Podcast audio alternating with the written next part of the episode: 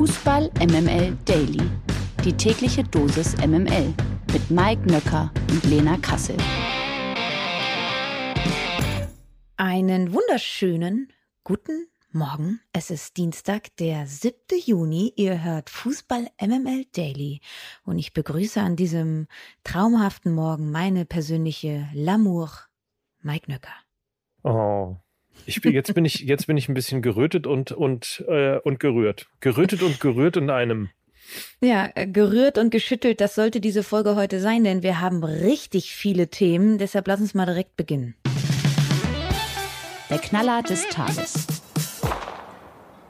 Frank Kramer ist nämlich der Knaller des Tages, denn der wird offenbar neuer Trainer von Schalke 04.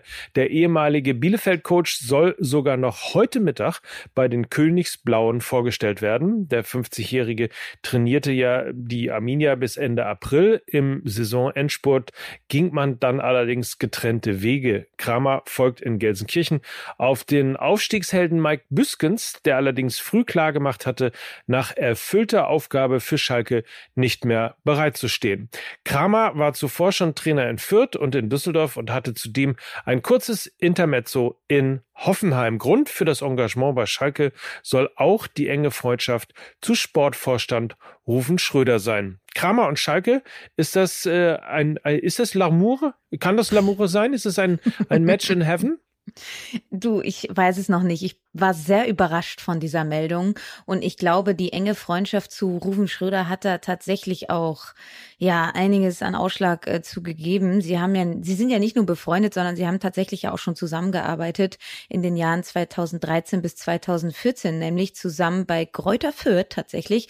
Daher kennen sich die beiden und ich weiß nicht. Ich finde immer, wenn, also Mike Büskens tritt ja jetzt in diese zweite Reihe zurück. Ich finde aber dennoch, wenn dann so ein Erfolgstrainer oder ein Trainer mit so einer Erfolgsgeschichte wie jetzt eben Mike Büskens, ähm, der den Aufstieg klar gemacht hat, noch im Verein ist und auch noch nah an der Mannschaft ist, ich sag mal so, Stichwort Edin Terzic, äh, Marco Rose, ich finde das tatsächlich immer ein bisschen schwierig, weil du hast immer den unmittelbaren Referenzwert da und es ist für den neuen Trainer einfach unwahrscheinlich schwierig. Und und zu Frank Kramer, ich glaube, das haben wir auch schon mal angedeutet, als wir in der Saison noch über Arminia Bielefeld gesprochen haben. Er ist ein Trainer, der spielerische Lösungen haben möchte. Er ist ein Trainer, der junge Spieler weiterentwickeln kann. Er hat ja unter anderem mal die Nachwuchsabteilung von RB Salzburg geleitet, hat die deutsche U18, die deutsche U20 und auch schon die deutsche U19 trainiert. Also er kann mit jungen Spielern was anfangen und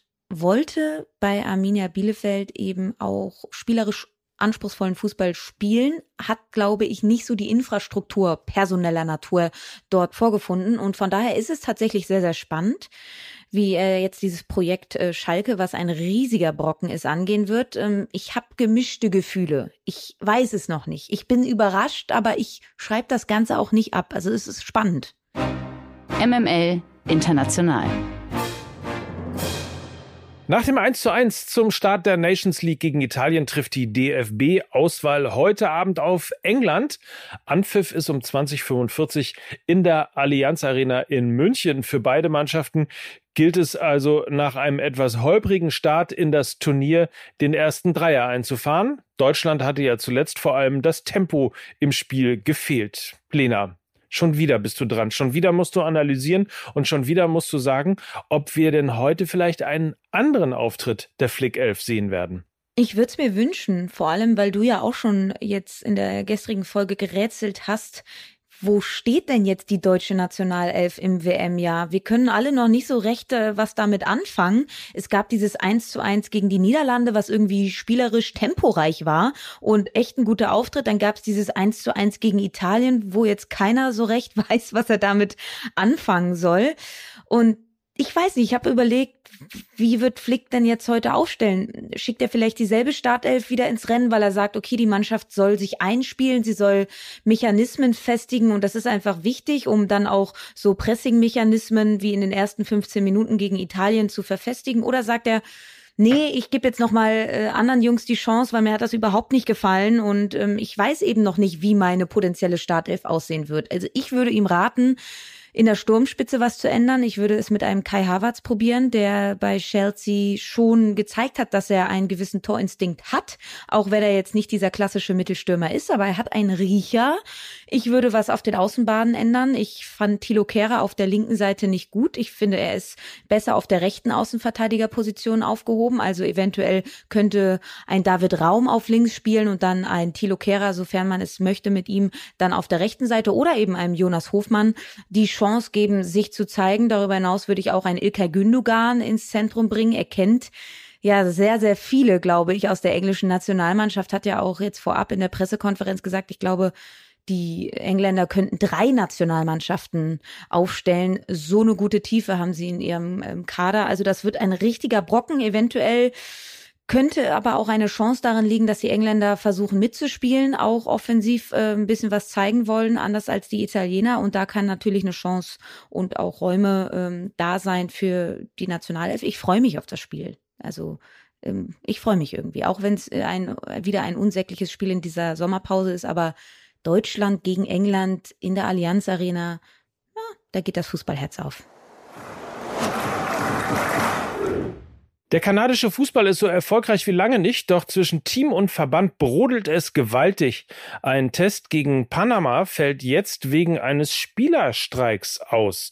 Die Mannschaft erklärte vor dem Spiel, dass sie sich nach gescheiterten Verhandlungen über Ausgleichszahlungen für eine Absage des Spiels entschieden habe.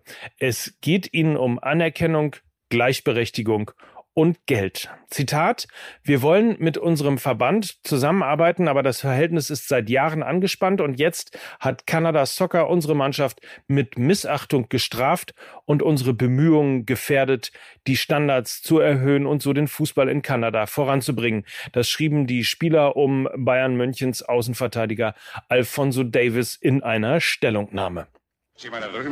Die Ohrfeige.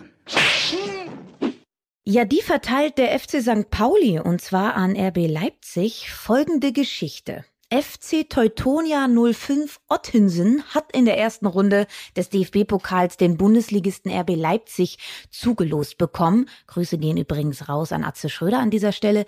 Weil Ottensen nur einen Kunstrasenplatz hat, muss der Verein in ein anderes Hamburger Stadion ausweichen. Im Millantor, dem Stadion vom FC St. Pauli, geht das allerdings nicht, denn gegenüber dem Hamburger Abendblatt äußerte man sich so, dass das Konstrukt RB Leipzig kritisch zu sehen sei und gegen das eigene Engagement für 50 plus 1 verstoßen würde.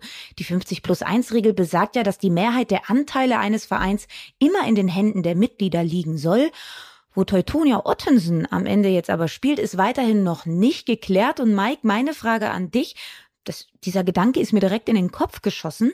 Was hätte denn St. Pauli gemacht, wenn Sie RB Leipzig zugelost bekommen hätten? Wären Sie da auch so rigoros gewesen? Also sie hätten sie natürlich in das Stadion gelassen, so wie sie das auch getan haben, als sie in der zweiten Liga beziehungsweise als RB noch in der zweiten Liga spielte, äh, logischerweise auch gegen Leipzig gespielt haben. Aber sie hätten relativ viel ja, deutlich gemacht oder relativ viel angestrengt und versucht, eben den Sponsor, also Red Bull, aus dem Stadion rauszulassen. Ähm, es ist seit geraumer Zeit guter Tradition beim FC St. Pauli nur von Leipzig zu sprechen, wenn es gegen RB Leipzig äh, geht und Spiele dort stattfinden. Ähm, darüber hinaus im allerersten Jahr wurde das Logo auch nicht auf die Anzeigetafel mitgebracht, um eben auch diesem ja, äh, äh, Red Bull Logo nachempfundenen Vereinslogo eben auch keine Plattform im Stadion zu geben. Ähm, darüber hinaus haben sich die Fans damals auch viele, viele Sachen einfallen lassen. Unter anderem wurde jeder aufgefordert, mit dem ältesten Trikot, was er hat, ins Stadion zu kommen, um einfach eben Tradition äh, auch von den Rängen sozusagen ähm, sichtbar zu machen. Also in die Richtung wäre es eher gegangen. Also natürlich hätte man gespielt gegen Leipzig, man hätte aber eben versucht, äh, Red Bull eben nicht ins Stadion reinzulassen als äh, Marke ähm, über eben Stadionzeitung oder Anzeigetafel oder ähnliches. Ähm, und insofern ist es aus äh, Sicht des FC St. Pauli eben nur konsequent. Schade für Teutonia 05, aber aus äh, der Haltung vom FC St. Pauli natürlich jetzt nur Konsequenz eben RB Leipzig nicht ins Stadion zu lassen. Vielleicht sollte Teutonia 05 mal beim HSV anfragen. Die haben ja in der vergangenen Saison gegen Leipzig gespielt und vielleicht kann man da ja mal anklopfen. Das abseitige Thema. Der Spielbetrieb in der ukrainischen Fußballliga soll offenbar wieder aufgenommen werden und das schon im August. Der Verbandspräsident Andrei Pavelko sagte wörtlich, ich habe mit Präsident Zelensky darüber gesprochen, wie wichtig der Fußball ist, um abzulenken. Weiter führte er aus, dass der Fußball eine große Kraft habe, in den Menschen in der Ukraine den Glauben an eine bessere Zukunft zu wahren. Und Mike, ich glaube, wir haben ja in der gestrigen Folge auch leider dieses bittere Ausscheiden aus der WM in diesem Jahr verkünden müssen. Ja, wir hätten uns sicherlich alle das anders gewünscht. Ähm, und der Fußball kann natürlich tatsächlich den Fokus ein Stück weit, wenn er überhaupt ein Stück weit verrückt werden kann, dann kann er es eben durch den Fußball, oder nicht? Auf jeden Fall. Also das ist natürlich immer, Fußball ist dann eben eben doch, politisch ist dann eben doch ähm, Symbolkraft. Insofern ähm, also bewundere ich ehrlicherweise die ähm, Stellungnahme von äh, Pavelko, dem Verbandspräsidenten äh, in der Ukraine, weil das sicherlich ähm, auch enorme Risiken für Mannschaft, aber eben auch für die Zuschauer äh, in sich birgen wird, in Kriegszeiten eben den Ligabetrieb wieder aufzunehmen. Aber ähm, ja, schon an der Überlegung sieht man natürlich logischerweise, wie wichtig ähm, Fußball dann eben ja, für die Menschen ist und äh, wie sehr er eben auch äh, ja letztlich den Glauben, wie es ja auch da steht, an eine bessere Zukunft wahren zu können und dies ausstrahlen zu können. Champions League Finale 2018 war in Kiew. Es wirkt total aus der Zeit gefallen und wie schön wäre es, wenn der Fußball wieder in diese in dieses fußballbegeisterte Land zurückkehrt. Wir wünschen uns es alle sehr. Die MML Gerüchteküche. Nach Informationen der Bildzeitung hat Hertha erhöhtes Interesse am Freiburger Knipser Ermedin Demirovic. Die Berliner hatten offenbar bereits im Winter die Fühler ausgestreckt. Die Bemühungen erstickte Freiburg allerdings damals im Keim. Nun soll es einen erneuten Anlauf geben, denn gerade in der Sturmspitze haben die Hertaner ihre Schwachstelle ausgemacht. Apropos Hertha, Schalke sucht einen neuen Torwart und hat dabei wiederum den Hertha-Keeper Alexander Schwolo ins Visier genommen. Nicht das erste Mal, auch hier, dass der 30-Jährige in Gelsenkirchen gehandelt wird. Allerdings hat Schwolo noch einen Vertrag bis 2025 in Berlin, weswegen wohl fraglich ist, ob Schalke in der Lage wäre, eine anfallende Ablöse zu stemmen. Und weiter geht's mit den Gerüchten. Das italienische Talent Wilfried Gnonto hat sich mit seinem beherzten Auftritt gegen die deutsche Nationalmannschaft offenbar auf die Wunschliste einiger Bundesliga-Vereine gespielt. Wie der Transferexperte Gianluca Di Marzio erfahren haben will, haben vor allem Hoffenheim und Freiburg ihr Interesse bekundet. Auch mit Gladbach wird Gnonto in Verbindung gebracht. Hoffenheim gilt derzeit wohl als Favorit auf eine Verpflichtung des noch Zürchers, da sein letztjähriger Coach André Breitenreiter in der kommenden Saison für die Kraichgauer an der Seitenlinie stehen wird und große Stücke auf den 18-Jährigen hält. Gerüchte über Gerüchte über Gerüchte kommen wir zu unserem letzten Gericht und das ist vielleicht sogar ein altes, denn Eintracht Frankfurt buhlt erneut um Lucas Alario, denn dass Lucas Alario seinen bis 2024 datierten Vertrag bei Leverkusen erfüllen wird, gilt als nahezu ausgeschlossen. Wie schon im Sommer 2021 will die Eintracht den argentinischen Stürmer unbedingt haben. Der Champions League Teilnehmer aus Hessen könnte von der Ausstiegsklausel über 6,5 Millionen Euro in Alarios Vertrag profitieren. Die Gespräche jedenfalls sollen schon weit fortgeschritten sein, auch wenn es in Europa für den Strafraumstürmer weitere Interessenten gibt. So, Mike, wir Ganz haben, schön viele ja. Gerüchte, ne? Ja, Mai, Mai, Mai. Ich weiß gar nicht, was macht denn ihr eigentlich jetzt in der neuen Folge Fußball MML? Macht ihr, macht ihr ein bisschen Nations League, Nazio und was, was macht ihr noch? Auch Gerüchte oder? Mal gucken. Also grundsätzlich fällt uns ja immer irgendwas ein. Und, äh, das manchmal, weiß ich. Und manchmal wissen wir noch gar nicht, was wir machen, wenn wir im Studio sitzen, äh, bevor wir auf Record drücken, was äh, die Aufnahme angeht.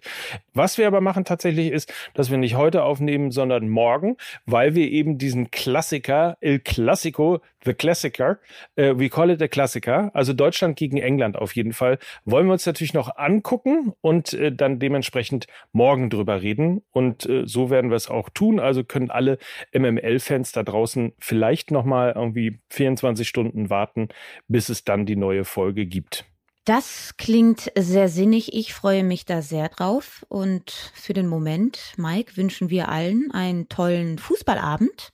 Ne? So ist es. Mit dem, mit dem Klassiker. Wir hören uns morgen wieder. Mhm. Und ich sende nochmal ordentlich L'amour raus, auch an euch da draußen. Ich sende L'amour zurück. Oh ja. Bisou, bisou. Das waren Lena Kassel. Und Mike Nöcker. Für Fußball MML. Tschüss. Tschüss.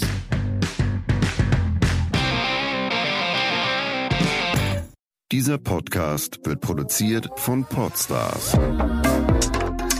bei OMR.